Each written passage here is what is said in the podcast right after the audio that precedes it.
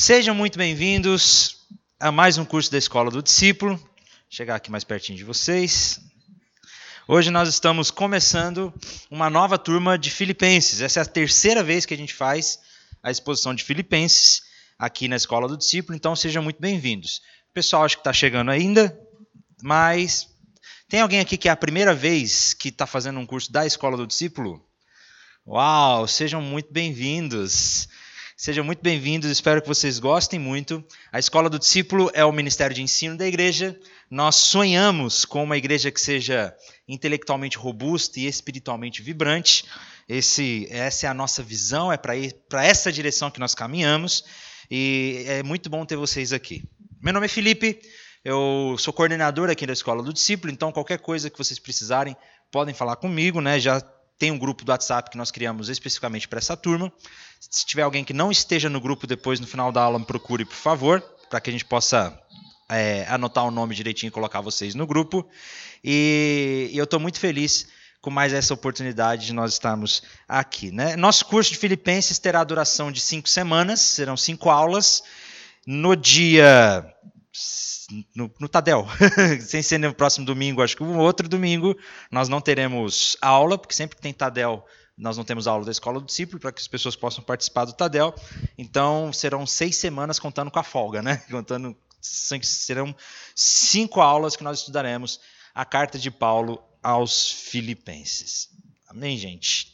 Então sejam muito bem-vindos, estou muito feliz de ter vocês aqui e espero que esse tempo seja um tempo muito precioso para que nós possamos crescer e aprender juntos. Bom, alguém aqui teve a curiosidade ou a proatividade de ler Filipenses antes de vir? Glória a Deus, temos aí uma pessoa. Você também leu? Glória a Deus, gente. É uma carta de cinco capítulos, é pequenininha. Então a, a tarefa de casa agora é leiam Filipenses, né, para que a gente possa crescer e estudar junto. Inclusive, vocês podem trazer as dúvidas de vocês, as, as curiosidades de vocês, para que a gente possa estudar Filipenses. Mas antes de nós entrarmos em Filipenses mesmo, nós vamos, antes de nós entrarmos em Filipenses, nós precisamos passar pelo começo da igreja de Filipos, que está lá na, no livro de Atos. Né? Antes de nós entrarmos especificamente em Filipenses, eu gostaria de passar um tempo refletindo e meditando sobre a origem e o surgimento da igreja de Filipos. Então, gostaria que vocês abrissem a Bíblia de vocês, no livro de Atos, no capítulo 16. Depois nós entraremos em Filipenses mesmo, que vale a pena nós prestarmos atenção como que a igreja de Filipos surgiu.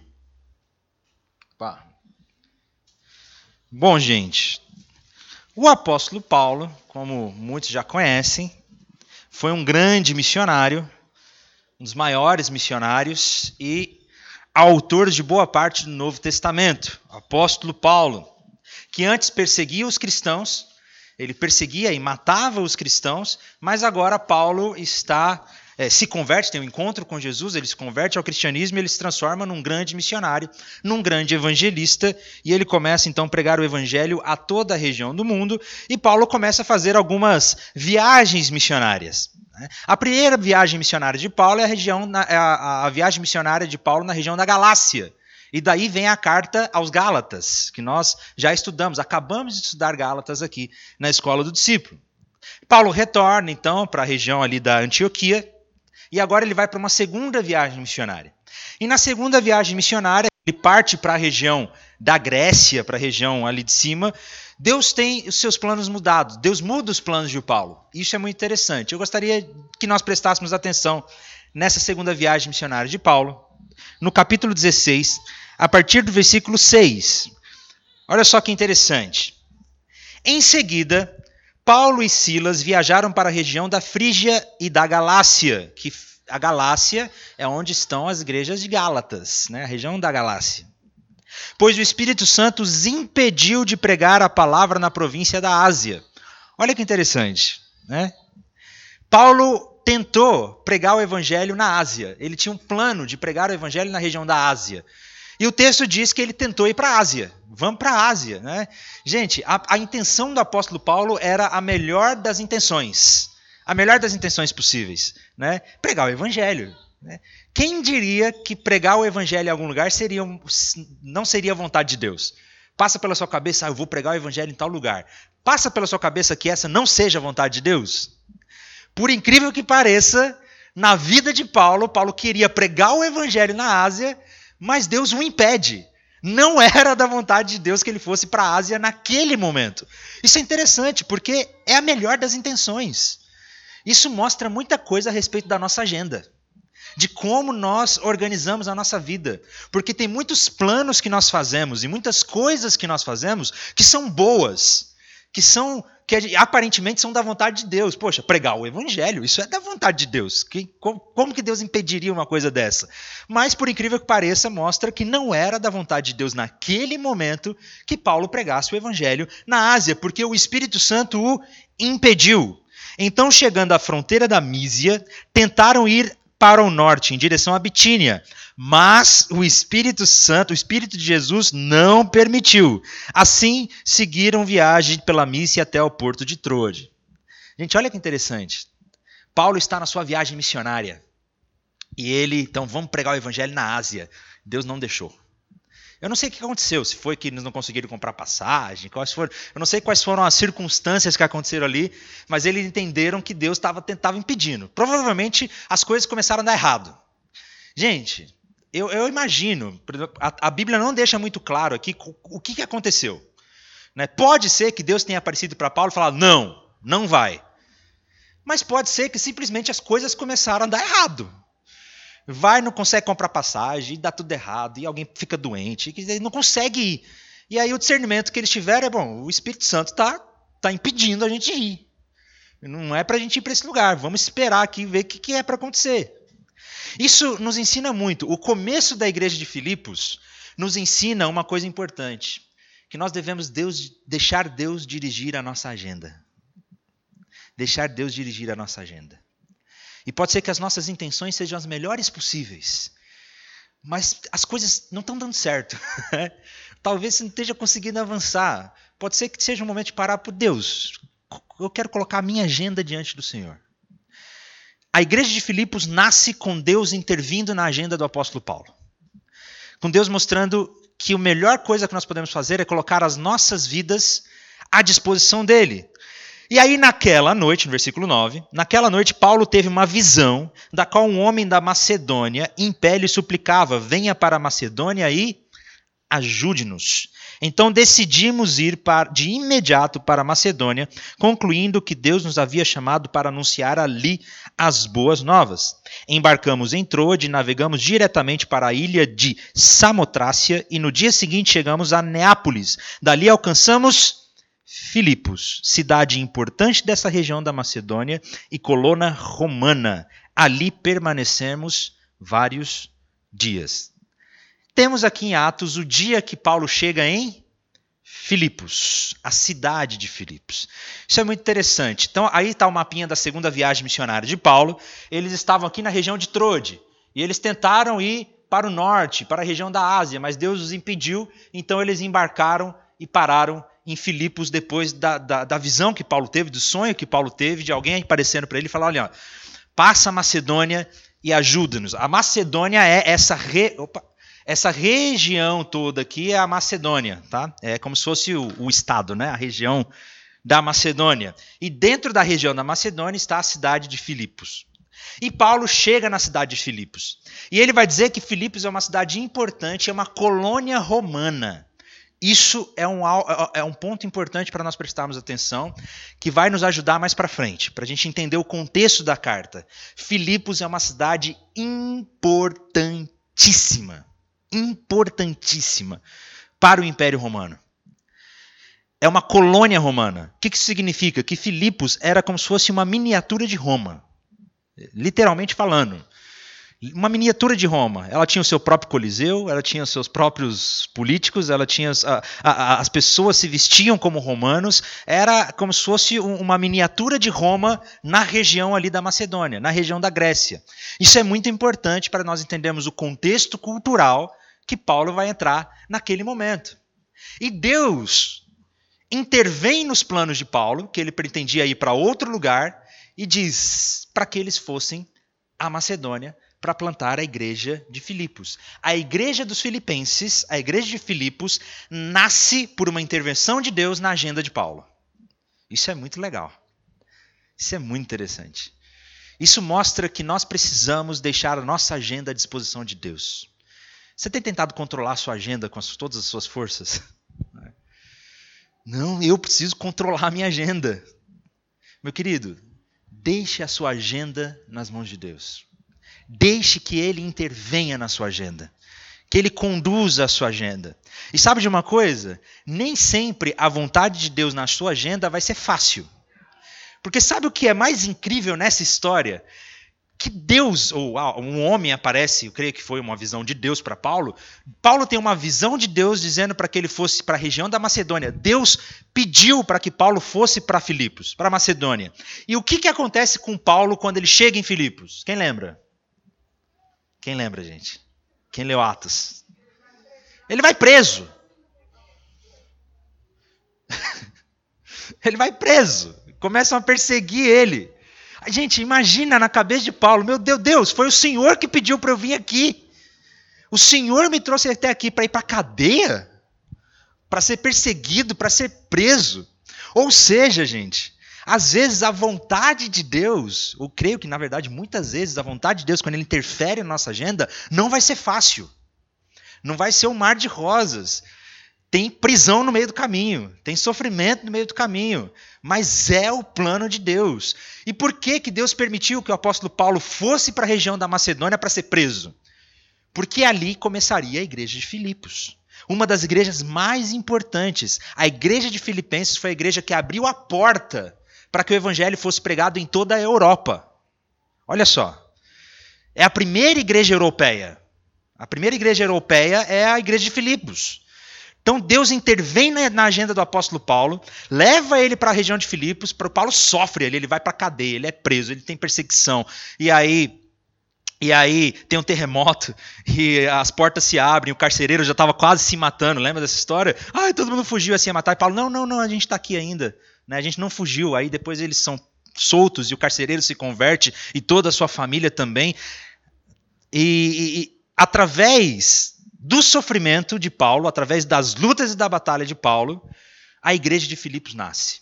Isso já começa a trazer algo para a gente sobre a nossa carta, que nós vamos estudar sobre a carta da alegria em meio ao sofrimento.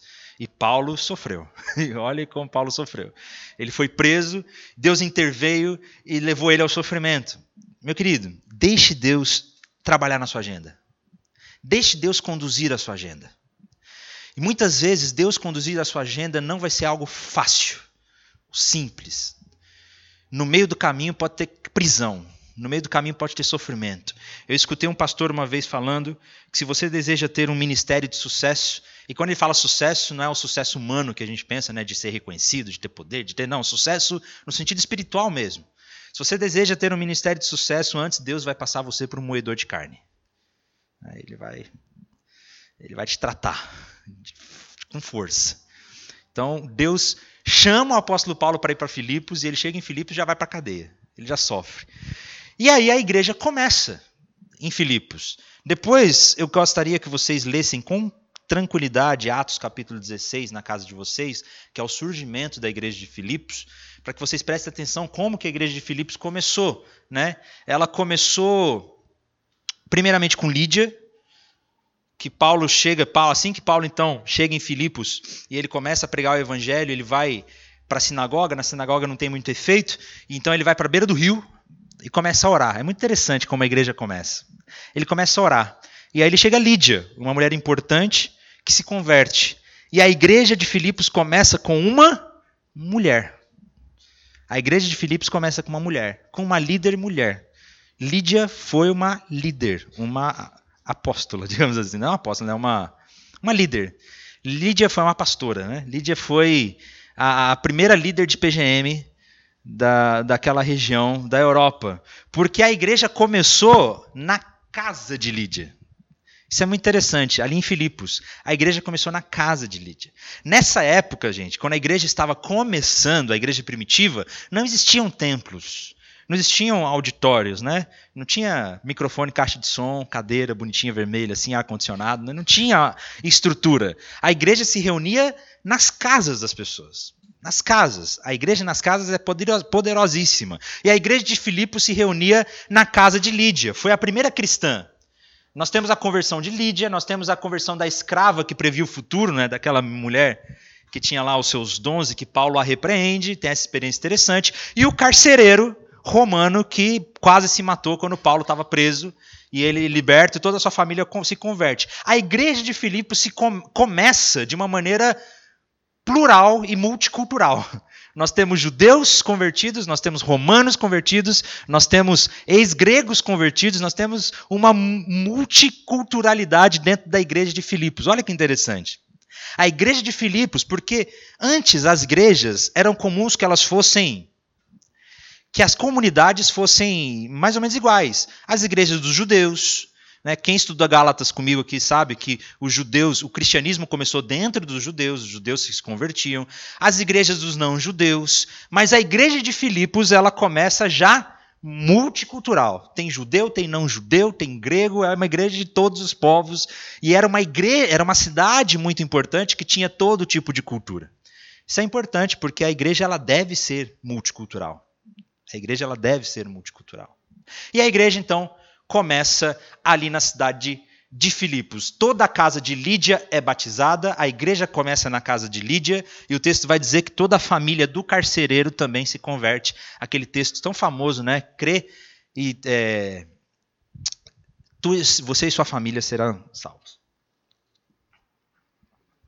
E a igreja então começa ali em Filipos, nessa viagem do apóstolo Paulo que foi transformada por Deus, que Deus interveio na agenda dele.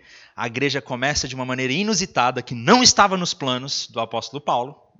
Não estava nos planos do apóstolo Paulo plantar a igreja em Filipos, mas Deus intervém na agenda do apóstolo Paulo, assim como ele deseja intervir na sua agenda, deixe a sua agenda nas mãos de Deus. Isso é a melhor coisa que você pode fazer. Você está tentando controlar demais sua agenda, não está? Ai Deus, você está ficando cada vez mais angustiado com isso. Lá no capítulo 4 a gente vai ver sobre a ansiedade. É, ter um capítulo muito bom para quem anda ansioso aí, lá no, na quinta aula, no nosso capítulo 4, a gente vai ver sobre ansiedade. É, não andem ansiosos por coisa alguma, mas deixe a sua agenda na mão de Deus. Ele sabe o que faz. Ele sabe o que faz. E a igreja então começa ali em Filipos. Depois disso, então, agora sim, vamos lá para o nosso Filipenses. Era uma introdução de como a igreja começou.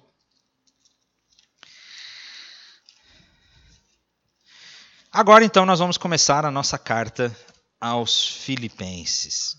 Carta de Paulo aos Filipenses. A carta da alegria. Uma carta maravilhosa. Eu sei que esses dias vão ser incríveis. Bom, quem escreveu a carta de Filipenses foi o próprio apóstolo Paulo. É, isso não há dúvidas entre os estudiosos, entre os críticos é, é, é praticamente unânime que realmente foi o apóstolo Paulo quem escreveu a carta de Filipenses. E quando que o apóstolo Paulo escreveu? Ele escreveu a carta para Filipos, para a cidade de Filipos, para a cidade de Filipenses, quando ele estava na sua primeira prisão em Roma. Quem lembra da história do livro de Atos? Ele teve a primeira viagem, a segunda viagem missionária, e depois da segunda viagem missionária, é, teve uma terceira, e depois Paulo foi preso preso e levado para Roma para ser julgado.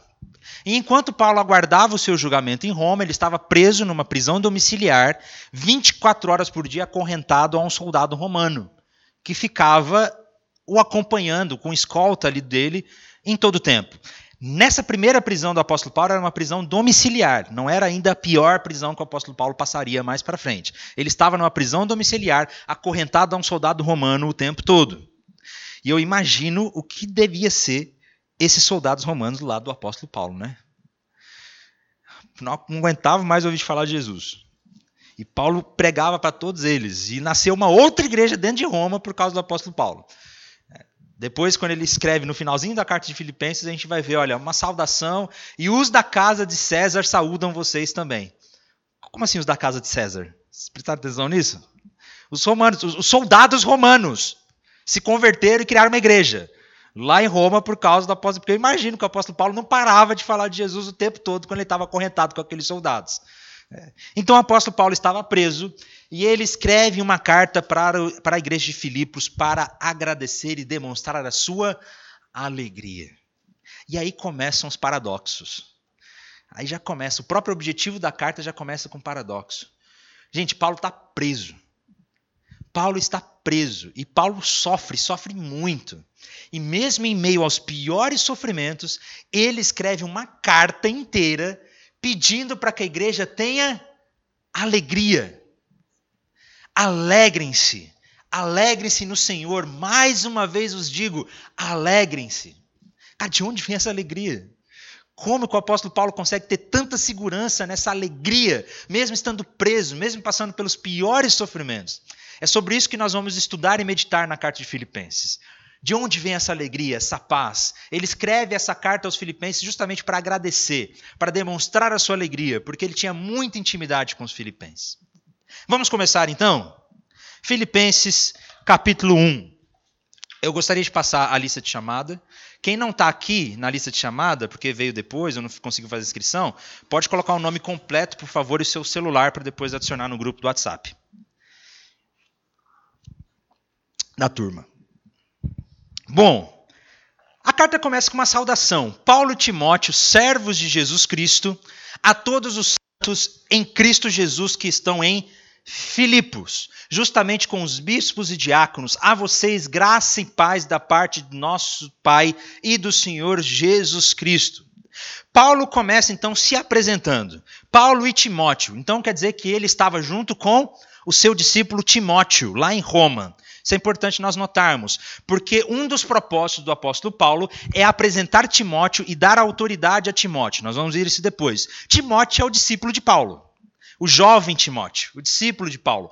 E provavelmente Paulo está preparando Timóteo para enviá-lo a Filipos, para que ele vá ajudar a igreja de Filipos. Então Paulo já começa introduzindo Timóteo logo na introdução. Paulo e Timóteo, e mais para frente ele vai falar mais de Timóteo, ele vai dar uma vai levantar, né, o a moral de Timóteo para a igreja. Isso mostra como nós devemos ser como discipuladores, né? De enviar os nossos discípulos. Então, Paulo está tra trabalhando com Timóteo. Paulo, todos nós, ou tem alguém aqui que não conheça o apóstolo Paulo, não saiba quem é? O apóstolo Paulo, ele era judeu, perseguidor da igreja cristã, um judeu muito fiel, e ele, inclusive, matava os cristãos, era a favor da morte dos cristãos. Mas certo dia, a caminho de Damasco, ele tem um encontro pessoal com Jesus. Paulo então se converte e de perseguidor da igreja, agora ele passa a ser um evangelista, um pastor, um pregador do cristianismo. Então ele se apresenta dizendo: Olha, Paulo e Timóteo, servos de Jesus Cristo. Isso já, já é interessante. Se você for ler as outras cartas do apóstolo Paulo, quase todas as introduções que ele faz, ele se apresenta como. Quem lembra? Ele se apresenta como apóstolo. Paulo, apóstolo de Cristo. A carta de Gálatas é assim. E outras cartas de Coríntios, ele se apresenta, eu, Paulo, apóstolo de Jesus, tentando demonstrar a sua autoridade. Mas aqui Paulo não se apresenta como apóstolo. Aqui ele se apresenta como servo tem alguns motivos especiais. Primeiro motivo, a igreja de Filipenses, a igreja de Filipos, ela já não, ela já reconhecia a autoridade do apóstolo Paulo.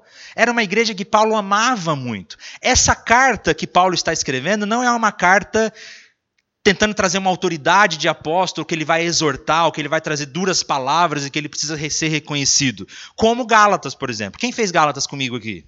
Tem algumas pessoas. Gálatas, gente, Paulo tá brabo pra caramba. É uma das cartas que Paulo mais está, sim, sanguínea é a carta de Gálatas. Ele está descendo sarrafo no povo. Ele está bravo, então ele começa a carta dizendo: Eu sou apóstolo, então me ouçam. Né? Aqui não, aqui é Paulo, servo de Jesus Cristo. Porque já é uma igreja amiga, já são, ele já, já tem a sua autoridade reconhecida. Então ele mostra que a, a principal posição dele como apóstolo e como pastor é de servir a igreja. Isso é muito interessante. Ele se coloca como servo. Eu, Paulo, servo. Servo. O verdadeiro líder é aquele que serve a igreja. O verdadeiro líder não é aquele que, que, que busca poder para si. ou reconhecimento ou autoridade. O verdadeiro líder é aquele que serve. E essa palavra servo é a palavra doulos, que significa literalmente escravo. E o escravo é diferente de um simples servo. Porque naquele tempo o servo, ele tinha alguns benefícios. O servo é como se fosse um empregado. Ele obedece o seu patrão, mas ele tem certos benefícios. Ele tem liberdade, ele tem o seu salário. Ele é um servo, mas ele tem é, benefícios. O escravo não. O escravo é escravo. E Paulo diz que ele é escravo. Eu e Timóteo, Paulo, Paulo e Timóteo, escravo de Cristo Jesus. Meu Deus. Olha que lindo isso, gente. E Paulo não está dizendo que a religião, Paulo não está dizendo que o cristianismo ele é opressor ou escravizador. Nós já vimos isso em Gálatas, né? Em Gálatas nós já falamos sobre a verdadeira liberdade. O que Paulo está dizendo é que a doçura, o amor de Cristo, a misericórdia, a graça de Jesus, ela é tão grande, ela é tão incrível que quando eu encontro a liberdade nele, eu estou livre, eu descubro, eu sou livre.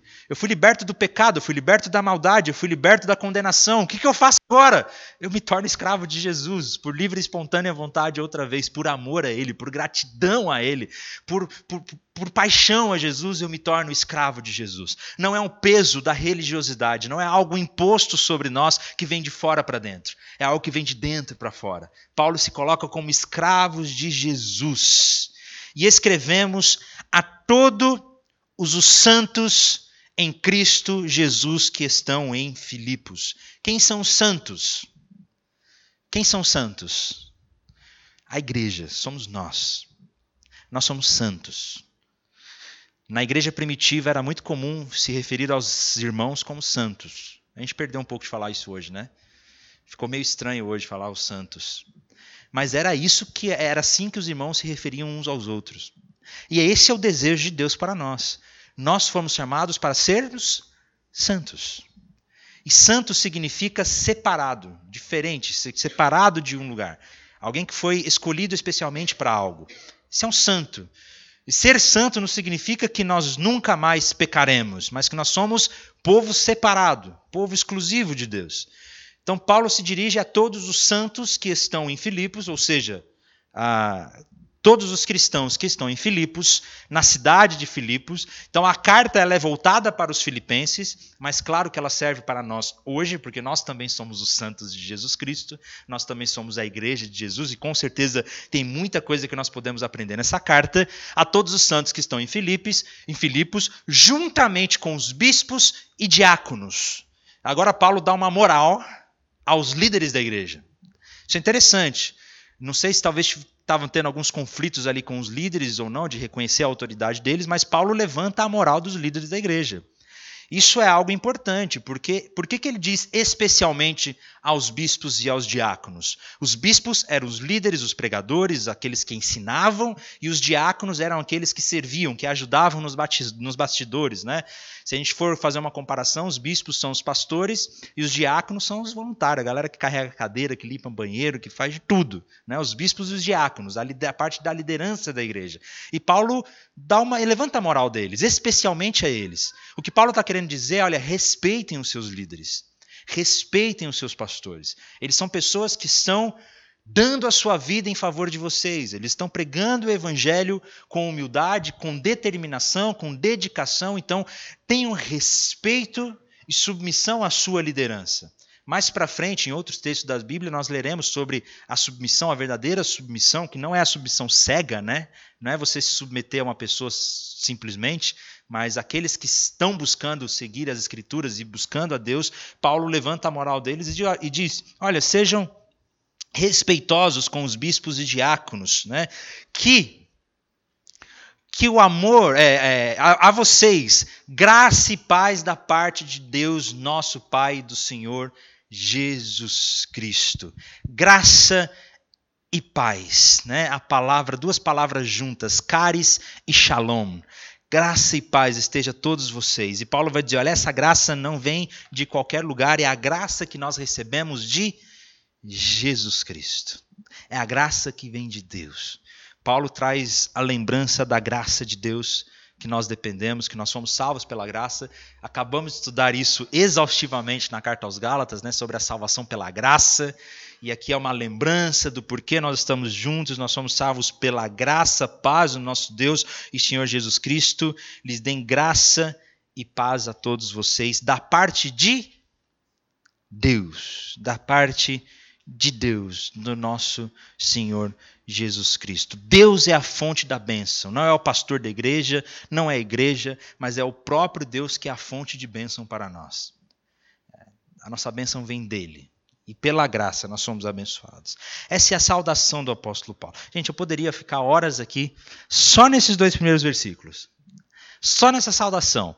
Se nós formos nos aprofundar aqui o que significa a graça de Jesus Cristo sobre nós, Deus Pai, Deus Filho, se nós formos entrar no assunto da Trindade aqui, tem muita coisa que daria para falar só nesses dois primeiros versículos. Pena que a gente não tem muito tempo, né? E aí Paulo então vai continuar a, a carta. Ele fez essa introdução, a saudação, e agora ele vai entrar no seu assunto. Alguma dúvida, gente? Alguma pergunta por enquanto? Algum comentário? Fique à vontade, tá? Amém. Glória a Deus. Esse povo sempre muito quietinho. Eu não sei se vocês estão gostando ou odiando tudo. É. Tenha paciência. Espero que vocês voltem na próxima aula. Bom, a partir do versículo 3, então, ele vai começar com uma oração. Paulo agora ele vai dizer, fazer uma oração muito bela, que nós temos muitas coisas a aprender nessa oração de Filipenses. E eu gostaria de meditar um pouco nessa oração que vai até o versículo até o versículo 12, 11 para que nós possamos aprender como um modelo para a nossa vida como oração de intercessão, como uma oração para nós orarmos uns pelos outros. É uma oração cheia de amor e que nós temos muito a aprender sobre a vida do apóstolo Paulo e sobre as nossas vidas e sobre o que Deus deseja de nós nessa oração introdutória de Filipenses. E ele começa: Agradeço a meu Deus todas as vezes que me lembro de vocês. Né? É, em minhas orações, em todas as minhas orações em favor de vocês, sempre oro com alegria, por causa da cooperação que vocês têm dado ao evangelho desde o primeiro dia até agora. Estou convencido de que aquele que começou a boa obra em vocês vai completá-la até o dia de Cristo Jesus. É justo que eu assim me sinta a respeito de todos vocês, uma vez que tenho meu coração, uma vez que os tenho em meu coração, pois quer nas correntes que me prendem, quer defendendo ou confirmando o evangelho, todos vocês participam comigo da graça de Deus. Deus é minha testemunha e de como tenho saudades de todos vocês com a profunda afeição de Cristo Jesus. Ele começa, ele começa a oração dele agradecendo. Agradeço a Deus pela vida de vocês. Isso mostra que Paulo tinha realmente muito carinho pela igreja de Filipenses. Ele estava ele, ele muito feliz em escrever para a igreja de Filipos. Eu sei que Paulo tinha muito desejo de estar com eles. Era uma igreja muito amada. Paulo amava a igreja de Filipenses. Era uma galera que não dava problema para ele. Como, por exemplo, os coríntios. Né, os coríntios, Paulo deu dor de cabeça para Paulo. Paulo teve que escrever umas exortações sérias ali para os corintianos. Né? Por isso que a Bíblia fala que os corintianos eram carnais. Então, fica a dica.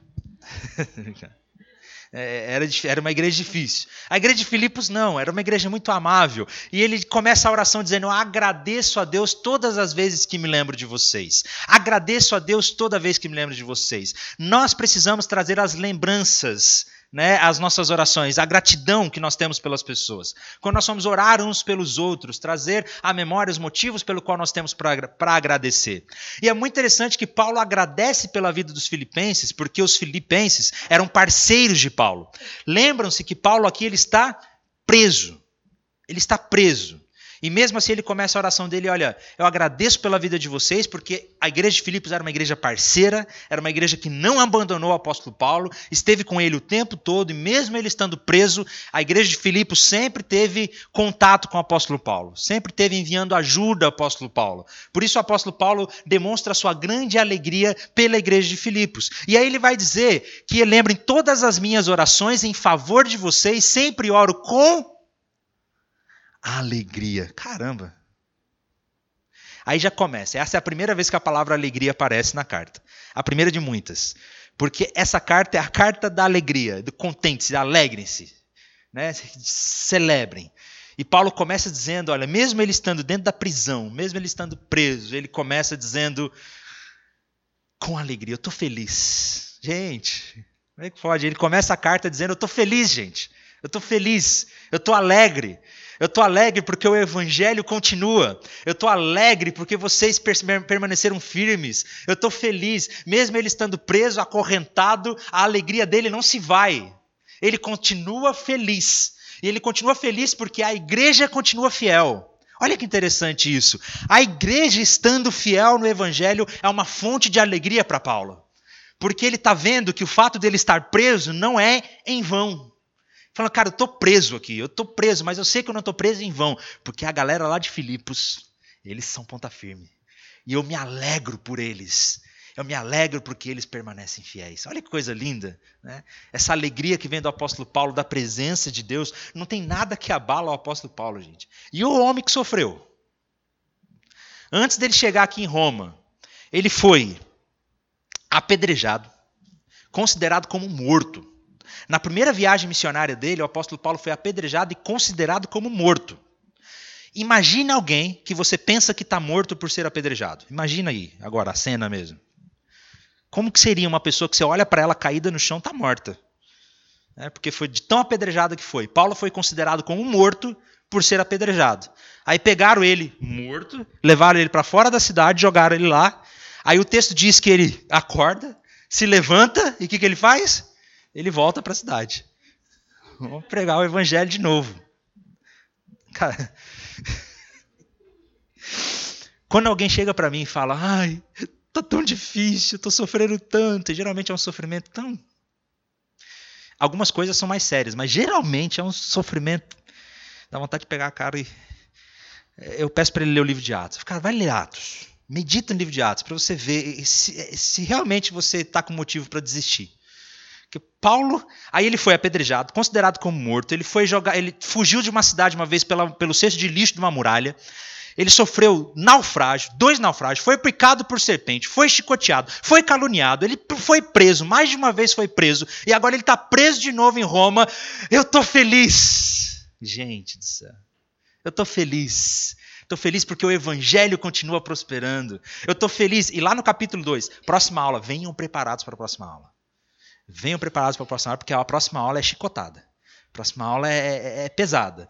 Porque no próximo capítulo ele começa, porque eu sei que todo sofrimento que eu tenho passado serve único e exclusivamente para que a glória de Deus seja proclamada. meu Deus do céu. Né? O cara ele sabe que o sofrimento dele vem para que o evangelho prospere. De onde vem essa paz, gente? De onde vem essa alegria? Como é que ele consegue não se abater e não se abalar diante de tanto sofrimento? Ele está preso e ele fala, cara, estou feliz. Eu me alegro com vocês. Né? Tem um texto do John MacArthur, John MacArthur, não sei, MacArthur, MacArthur, não sei como, MacArthur. É, mas ele é um autor muito bom. E ele diz assim: a alegria espiritual não é uma atitude dependente de acaso ou circunstâncias. É uma confiança profunda e permanente de que, independente do que esteja acontecendo na vida de um filho de Deus, tudo está bem entre ele e o Senhor. Não importa a dificuldade, sofrimento, decepção, fracasso, rejeição ou qualquer outro desafio que alguém esteja enfrentando, a alegria genuína continua existindo por causa daquele eterno bem-estar gerado pela graça de Deus na salvação. Assim, a Escritura deixa claro que a alegria mais completa, duradoura e satisfatória é aquela que vem de um relacionamento verdadeiro com Deus.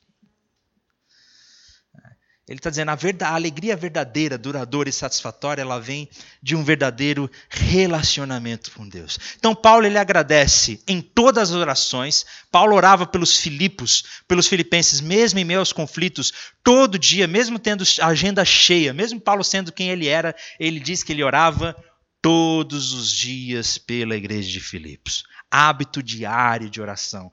Eu oro e agradeço por vocês Todos os dias, todos os dias, Paulo tinha essa vida de oração em favor de vocês e sempre orando com alegria, por causa da cooperação que vocês têm dado ao Evangelho desde o primeiro dia até agora. Paulo estava alegre e feliz e agradecendo, porque a igreja de Filipos era uma igreja que dava suporte a ele em sustento financeiro, inclusive. A igreja de Filipos era uma igreja generosa, em que inclusive ajudava Paulo financeiramente quando ele estava preso ajudando lá com aluguel, porque quando a pessoa tinha prisão domiciliar, ela tinha que pagar pelas suas pelas suas despesas. E a igreja de Filipos foi uma das igrejas que não os abandonou. Que não o abandonou, né? Sempre esteve presente. Sempre foi uma igreja fiel. Por isso que Paulo está muito feliz por eles, né? Desde o primeiro dia até agora. Quando que foi o primeiro dia? A gente acabou de ler lá no livro de Atos, né? Primeiro dia, quando Lídia se converte, quando ele chega em Filipos, até agora Deus tem permanecido fiel. E ele está feliz. Eu estou convencido de que aquele que começou a boa obra em vocês vai completá-la até o dia de Cristo Jesus. Eu amo esse versículo. Eu amo esse versículo. Que diz: Aquele que começou a boa obra, ele é fiel para terminar. E ele vai terminar a boa obra. E como que a boa obra começou? Quem lembra como que a boa obra começou? Com uma intervenção divina de Deus que mudou a agenda de Paulo. A boa obra começou com mudanças de plano, com Deus mudando a nossa agenda. Gente, pode ser que a boa obra de Deus na sua vida vá começar, esteja por começar em Deus mudando a sua agenda. Já parou para pensar nisso? Deus mudando a sua agenda. Coloca a sua agenda à disposição de Deus. Talvez o caminho você está quebrando a cara, batendo a cabeça e não aguenta mais. Você está indo numa direção que você não aguenta mais. E talvez pode ser Deus, o Espírito Santo, dizendo: meu filho, deixa eu controlar sua agenda. Deixa eu mudar a sua agenda. Seja flexível com essa agenda de Deus na sua vida. Não se não se fique, não fique desesperado por causa disso. Deixe que Deus conduza a sua agenda. Porque aquele que, é, que começou a boa obra é fiel para terminar a boa obra. A boa obra que foi começada pela graça de Jesus na cruz do Calvário, esse Deus que começou a boa obra, ele é fiel para terminar, né? para terminar. É justo que eu assim me sinta a respeito de todos vocês, uma vez que os tenho em meu coração. Isso mostra que Paulo amava muito os filipenses. Quem estudou Gálatas comigo aqui, deu para perceber já uma mudança de tom nas cartas? Porque no primeiro capítulo de Gálatas, gente, Paulo já começa descendo sarrafo. O primeiro capítulo de Gálatas, Paulo está falando: eu estou surpreso com vocês. Como é que vocês se desviaram tanto? Como é que vocês se perderam? Ele começa a carta né, bravo. Aqui não. Aqui ele está feliz. Aqui ele está alegre. Aqui ele está demonstrando a sua gratidão. E ele está dizendo: Olha, eu estou feliz com vocês porque vocês são cooperadores. Porque vocês estão sofrendo junto comigo. Eles não abandonaram o apóstolo Paulo, né? Por causa da cooperação de vocês, desde o primeiro dia até agora. É, é, uma vez que ele tem, tem em seu coração. Paulo amava muito essa igreja, pois quer nas correntes que me prendem, isso mostra que Paulo está acorrentado, ele está preso, quer nas correntes que me prendem, quer defendendo ou confirmando o evangelho, todos vocês participam comigo da graça de Deus. Da graça de Deus. Isso quer dizer que Paulo está falando que o sofrimento que ele está passando, que a prisão que ele está passando é graça de Deus.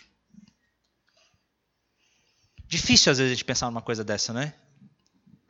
Já conseguiu parar para pensar que talvez a dificuldade que você esteja passando, o problema que você esteja passando, seja a graça de Deus na sua vida?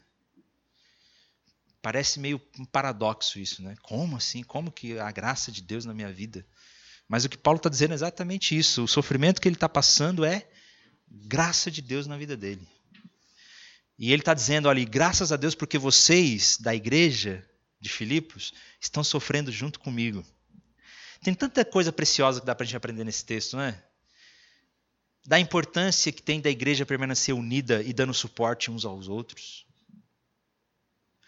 Meus irmãos, da última vez que eu passei por um momento de sofrimento na minha vida, que foi um momento bem difícil, eu dou graças a Deus pela igreja, pela comunidade, pelos irmãos que me abraçaram, não me abandonaram e ficaram conta com a gente, a gente está junto.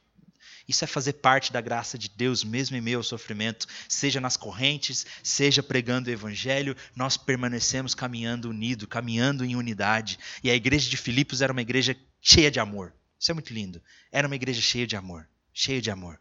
E Paulo está feliz da vida, demonstrando a sua gratidão por aquela igreja que tem participado no Evangelho. Pois, quer nas correntes que me prendem, quer defendendo e confirmando o Evangelho, todos vocês participam comigo da graça de Deus. Deus é minha testemunha de como tenho saudades de todos vocês com a profunda afeição de Cristo Jesus. É, essa parte que Paulo diz, essa afeição, essa palavra afeição, é, no grego é literalmente vísceras, intestino, tripa. Né?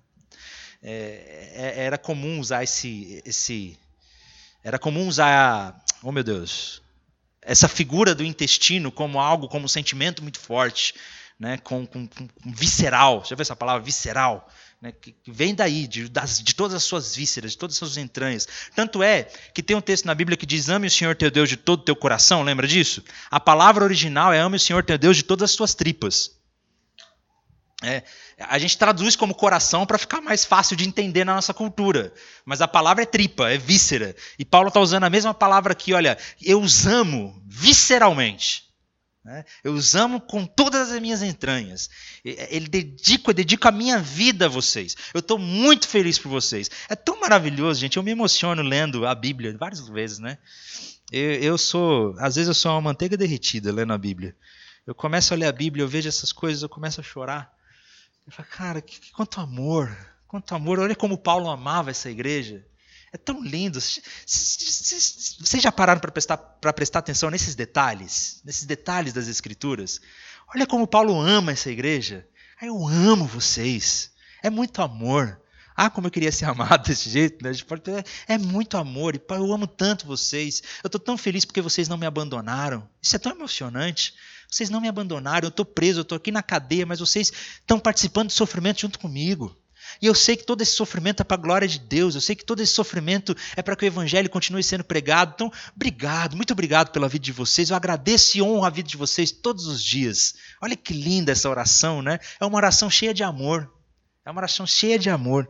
E agora, vem uma parte muito interessante, que é essa parte que me quebra, quebra meu coração quando eu leio. Vamos lembrar do contexto. Sempre bom a gente lembrar do contexto, né? Onde o apóstolo Paulo está, gente? Ele está preso.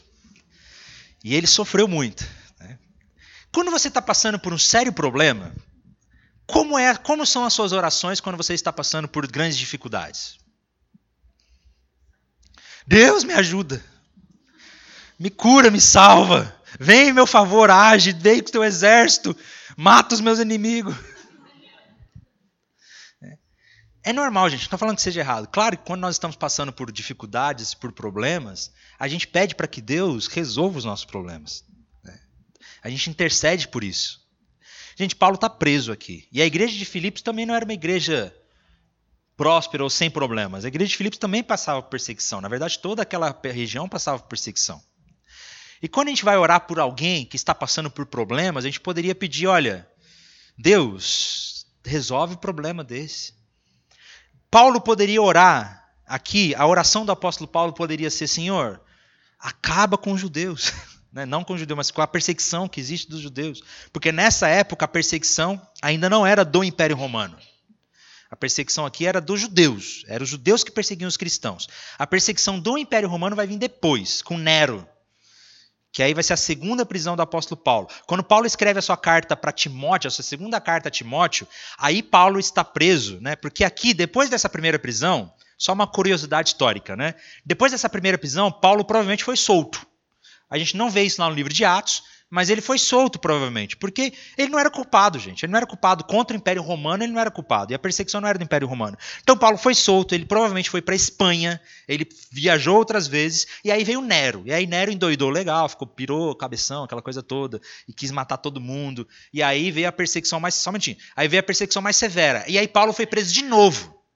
E aí, nessa segunda prisão do apóstolo Paulo, aí ele estava na masmorra. Aí ele estava realmente acorrentado as mãos e os pés, e era aquela prisão sofrida. E foi nessa segunda prisão que Paulo escreveu a segunda carta de Paulo a Timóteo, na segunda prisão. E foi quando ele disse: Combati um bom combate, guardei a fé. Você, ele já, já é uma carta de despedida. A carta que ele escreve a 2 Timóteo é uma carta de despedida. Paulo sabe que vai morrer. Então, leiam 2 Timóteo depois, sabendo que Paulo sabia que ia morrer. É uma carta de despedida. E aí ele tem esse texto incrível, né? Paulo, eu combati um bom combate. Eu guardei a fé. Tipo, chegou minha hora. Continue. Ele está incentivando seu discípulo Timóteo a permanecer firme. É lindo, mas aqui a gente está em Filipenses. Depois a gente estuda Timóteo. Diga.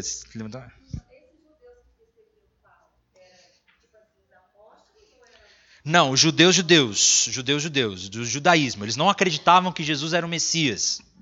Eles criam que o cristianismo era uma seita religiosa, que os cristãos deveriam desaparecer, que Jesus era uma seita, era, não era o Messias. Então, eram os judeus judeus que perseguiam os. É, não tinha essa linha ortodoxa ainda, né? Esse negócio de judeus ortodoxos vão vir bem depois. Eram judeus, os, os, os, os fariseus, os saduceus, os essênios, é, os judeus em geral principalmente os fariseus, os fariseus eram os mais rigorosos na lei, eram os que perseguiam os cristãos. Né? Os primeiros cristãos, gente, eu falei isso, eu falei isso em Gálatas, e, e esperem porque em breve virá novidades no canal da Escola do Discípulo. Estamos produzindo uma série sobre a história do cristianismo, que vai ficar muito legal. E aí dá para entender bastante que os primeiros cristãos eram só judeus. Eram judeus convertidos ao cristianismo. Demorou um pouco para os judeus entenderem que os não-judeus, os gregos, os gentios, também podiam fazer parte. Que até Deus chama a atenção de Pedro lá quando vê aqueles alimentos impuros e Deus fala para ele: come. Não, como é que eu vou comer um negócio desse? Não faça, não torne impuro aquilo que eu purifiquei. Aí Pedro tem uma experiência e fala: então quer dizer que o evangelho não é só para os judeus, é também para os não-judeus. Aí eles começam a pregar o evangelho entre os não-judeus. Demorou um pouquinho para que eles começassem a pregar os evangelhos entre os não-judeus. Mas isso é outra história. Depois a gente, a gente volta nisso. Enfim, voltando ao assunto. Quando nós estamos com problemas, nós podemos pedir para que Deus resolva. E Paulo poderia orar, Senhor, termina, acaba com a perseguição dos judeus, traz prosperidade para os filipenses, acabe com os problemas deles. Mas sabe qual foi o pedido de oração do apóstolo Paulo? Esta é a minha oração, que o amor de vocês aumente. Cara, isso é demais. Isso é demais. Esta é minha oração, que o amor de vocês aumente. Paulo poderia pedir por qualquer outra coisa e para que os problemas dele sumissem. Gente, se eu estou passando por um problema, se eu estou preso, né? ou se eu estou passando por grandes perseguições, é justo que a minha oração seja: Deus, me liberte, Deus é, resolve meu problema, Deus me cura, Deus. É, a gente pode pedir por diversas coisas, mas Paulo diz. E Paulo aqui não está dizendo que é errado pedir por essas coisas. O que ele está dizendo aqui é que tem algo que é mais nobre, tem algo que é mais precioso para nós buscarmos. E o que é mais precioso para nós buscarmos? O amor. Isso é fantástico. A minha oração é que o amor de vocês aumente. Amor por quem? Claro, amor uns pelos outros, mas principalmente aqui amor por Deus. Em pleno conhecimento, ele vai continuar, ó, cada vez que o amor de vocês aumente, cada vez mais em conhecimento, em toda percepção. O que Paulo está dizendo é que o pedido mais nobre que nós podemos fazer é conhecer a Deus e amá-lo mais. Olha que coisa maravilhosa. O pedido mais nobre que nós podemos fazer nas nossas orações é conhecer a Deus e amá-lo mais. E esse amor transborde em nossas vidas para que nós possamos também amar uns aos outros. Isso é lindo. Isso mostra a preciosidade que existe em buscar o próprio Deus em nossas orações. Preguei sobre isso ontem aqui no culto. Sobre a verdadeira cura. Ontem à noite eu preguei, já está no YouTube, eu acho. Preguei ontem à noite aqui sobre a verdadeira cura no Evangelho de Marcos, no capítulo 2, de quando o paralítico está diante de Jesus e Jesus diz para o paralítico: seus pecados estão perdoados. Eu fico imaginando a frustração daquele paralítico naquela hora, né? Eu quero ser curado, eu quero andar. Sabia dizer que meus pecados estão perdoados? O que Jesus está dizendo é que existe algo muito mais nobre do que uma cura física. Existe algo muito mais importante para nós buscarmos do que a resolução dos nossos problemas. Isso pode parecer difícil, né? Ele tá dizendo, Paulo aqui está dizendo que mais importante do que resolver os nossos problemas é crescer em amor. Amor por Deus e amor uns pelos outros.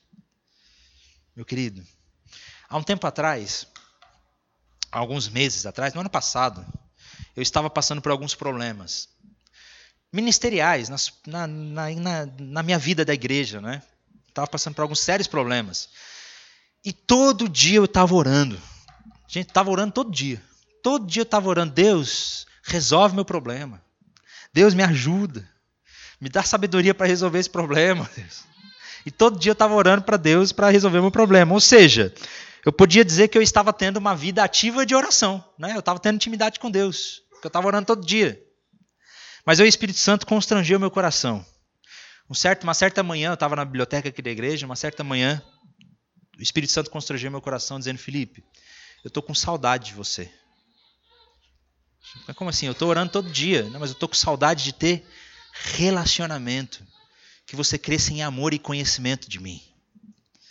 Nesse dia, o Espírito Santo me constrangeu, mostrando exatamente que, independente de qual seja o meu problema, a coisa mais nobre que eu posso buscar na minha vida é crescer em amor e em pleno conhecimento de Deus. Que quanto mais cheio de amor por Deus eu estiver, quanto mais cheio de conhecimento de Deus eu tiver, quanto mais eu buscar conhecer o próprio Deus, eu creio, eu tenho certeza absoluta que essa é a chave principal para que eu encontre alegria em meio a qualquer situação como Paulo tem. Por que, que Paulo consegue ser feliz e estar alegre em qualquer situação? Porque ele sabe que o mais nobre que ele pode buscar é o amor do próprio Deus e a presença do próprio Deus em sua vida. Meus, meus irmãos, as nossas orações são muito egoístas, né? Já percebeu que as nossas orações são egoístas? Eu vou mostrar para você como que a sua oração é egoísta. Eu me incluo nisso porque eu também já fiz muito isso.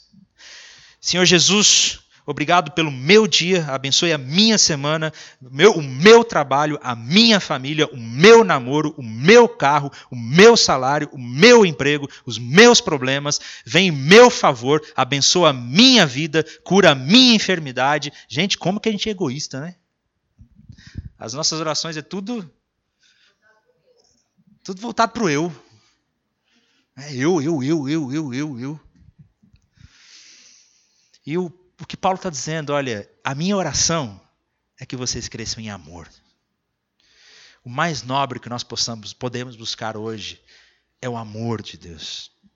É estarmos próximos de Deus, é sermos parecidos com Deus, é crescermos em conhecimento em toda percepção ou todo discernimento para nós conhecermos o que Paulo está dizendo. Olha, quanto mais vocês amarem a Deus, quanto mais vocês conhecerem a Deus, mais sábios vocês serão né, mais discernimento vocês terão.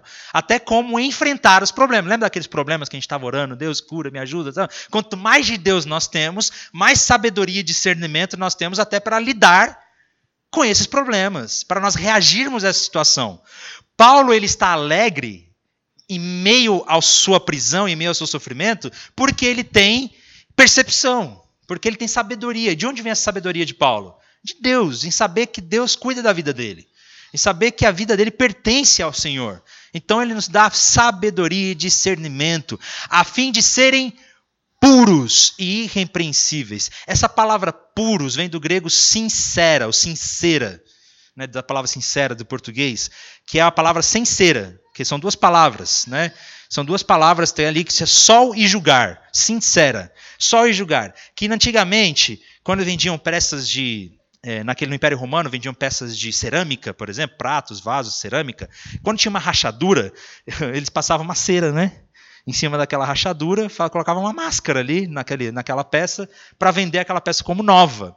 Então, essa palavra sol e julgar, ou seja, julgar sob a luz do sol, era quando a gente colocava essa peça sobre a luz do sol para conseguir ver as rachaduras mesmo debaixo da cera. Daí que vem a palavra sincera. Sem cera. Né? É a palavra sem cera de ser uma pessoa sincera, pura, ou seja, sem rachadura, sem máscaras, sem remendos. E quanto mais conhecimento, pleno conhecimento nós temos de Deus, mais nós seremos puros e irrepreensíveis até o dia de Cristo Jesus. Irrepreensíveis. A oração do apóstolo Paulo é para que nós sejamos irrepreensíveis. O que é uma pessoa irrepreensível? É alguém que a gente não tem nada para repreender, né, gente? Ser uma pessoa irrepreensível não significa que você nunca mais vai cometer algum pecado, por exemplo. Porque nós continuamos lutando contra isso. Uma pessoa irrepreensível é aquela pessoa, por exemplo, que não que ninguém tem o que julgar. Uma pessoa irrepreensível não é alguém que nunca mais peca, mas quando a gente cai em pecado, imediatamente ela se arrepende e busca o, o, o e busca o crescimento em Deus. Uma pessoa irrepreensível não significa que o Dionei nunca mais vai errar. Mas se eu chegar para ele, ah, você pecou, eu fiquei sabendo que você fez isso, isso e isso.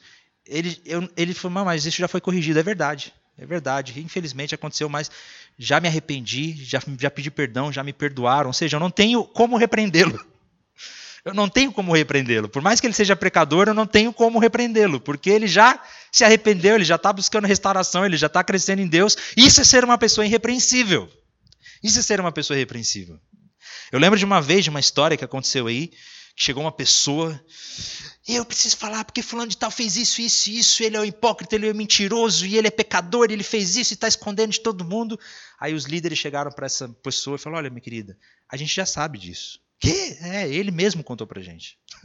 Ele mesmo pediu perdão pra gente. Foi ele confessou pra gente sobre isso. E nós o perdoamos. Desarmou a pessoa na hora, né? Não tem como repreender. É irrepreensível. Isso é ser uma pessoa irrepreensível.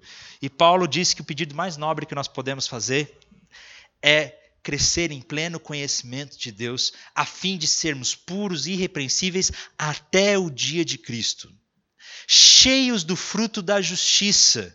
Quem lembra do fruto do Espírito Santo em Gálatas, né? Cheio do fruto de Deus, cheio de fruto. Fruto que vem por meio de quem? De Jesus Cristo. Nosso fruto vem de Jesus e não das nossas boas obras. Isso é algo importante nós lembrarmos. Relembrando sobre o Evangelho da Graça, né? Os nossos frutos de justiça, as nossas boas obras, nosso fruto não vem daquilo que nós fazemos. O nosso fruto vem de Jesus. O fruto que nós recebemos foi a salvação pela graça na cruz do Calvário.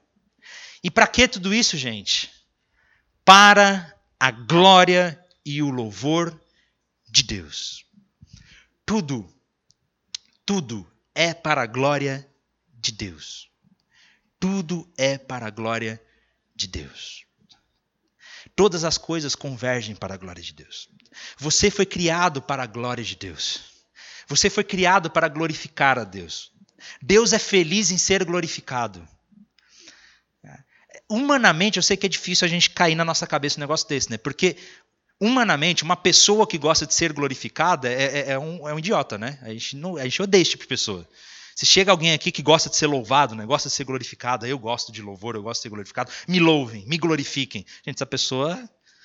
É, a gente já rejeita ela. Então, talvez seja um pouco difícil entrar na nossa cabeça que Deus ama ser glorificado. Deus tem prazer em si mesmo, né? eternamente. Deus tem prazer em si mesmo eternamente. Mas Deus, ele é criador de tudo. E a palavra diz que tudo que nós fazemos, toda a criação, tudo, tudo é para a glória de Deus. Tudo é para que Deus seja glorificado. Não é para a glória de igreja, não é a carta de Filipenses não é para a glória do apóstolo Paulo, não é para a glória dele mesmo, olha como ele é incrível, não. É para a glória de Deus. Todas as coisas convergem para a glória de Jesus Cristo. Amém, meus irmãos?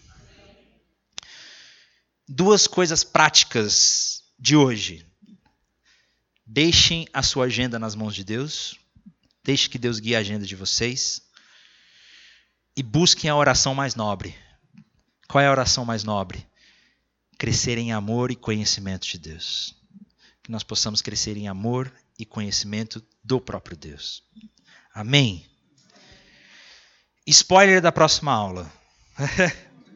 Spoiler da próxima aula.